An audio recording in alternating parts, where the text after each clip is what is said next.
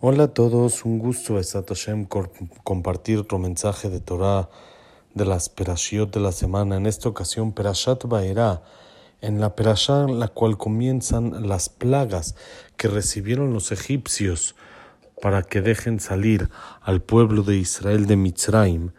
La Torah nos cuenta, dice aquí en el libro Birkat Pérez, sobre la segunda plaga, la plaga de Tzefardea, de las ranas, está escrito Batal Tzefardea y subió la rana. Está escrito en singular. Explica sobre esto Rashi.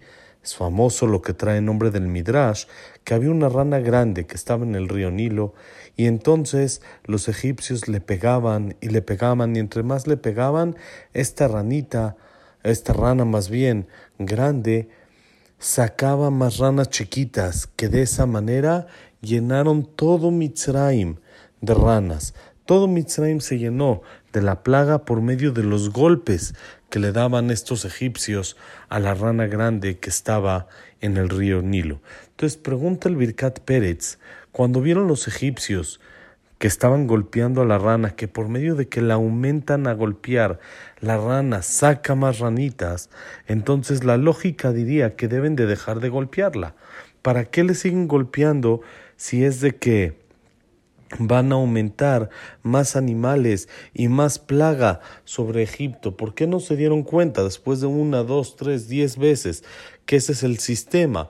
Que la rana saca más ranitas, deberían de haber frenado y dejado de haber golpear a la rana grande. ¿Por qué si es así? no lo hicieron, sino acá dice el Birkat Pérez, dice el Stapler, una de los secretos más grandes y famosos que trae aquí en su libro Birkat Pérez, que eso es la cualidad del enojo.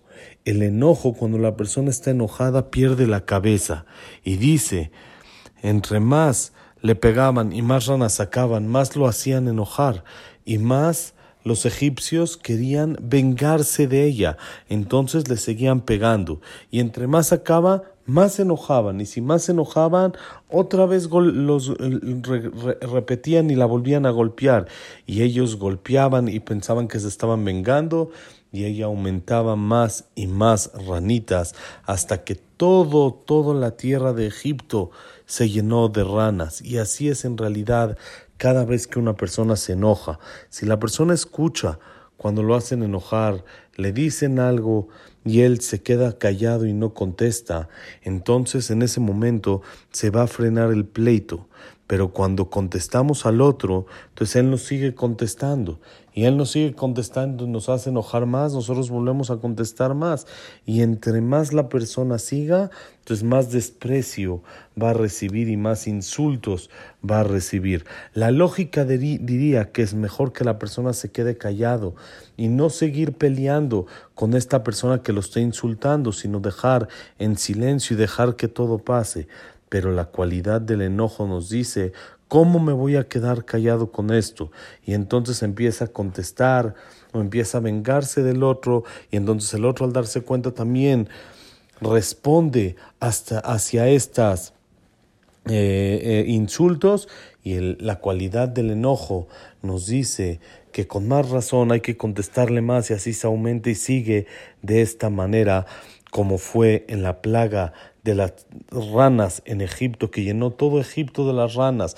¿Todo por qué? Porque no supieron controlar su enojo. Esto es algo muy importante que tenemos que aprender en el trabajo de la cualidad de enojo, que de nada, de nada absolutamente conviene seguir contestando los insultos o los pleitos que se hacen, ya que esto se hace más grande y no se gana absolutamente nada. Con esto creo que se puede contestar también la siguiente pregunta que trae también aquí en el Birkat Pérez, que lo contesta de otra manera, pero creo que con esto también lo podríamos contestar.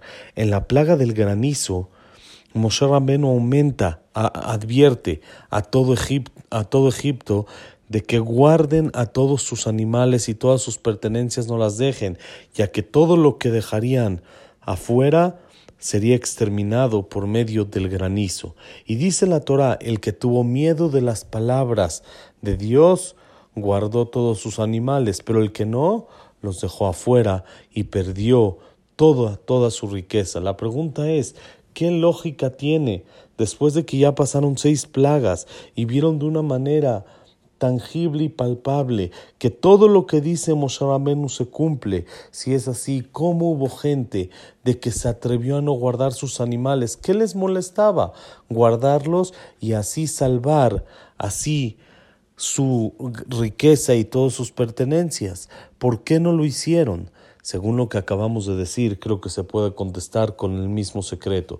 Los egipcios estaban enojados de tantas plagas, de tantos sufrimientos que tuvieron por medio de no dejar libre al pueblo de Israel y no dejarlo salir de Egipto, entonces no pensaron, actuaron con enojo y por eso no guardaron todas sus pertenencias, las dejaron en la calle y así la perdieron todas sus riquezas. De acá aprendemos algo muy muy importante.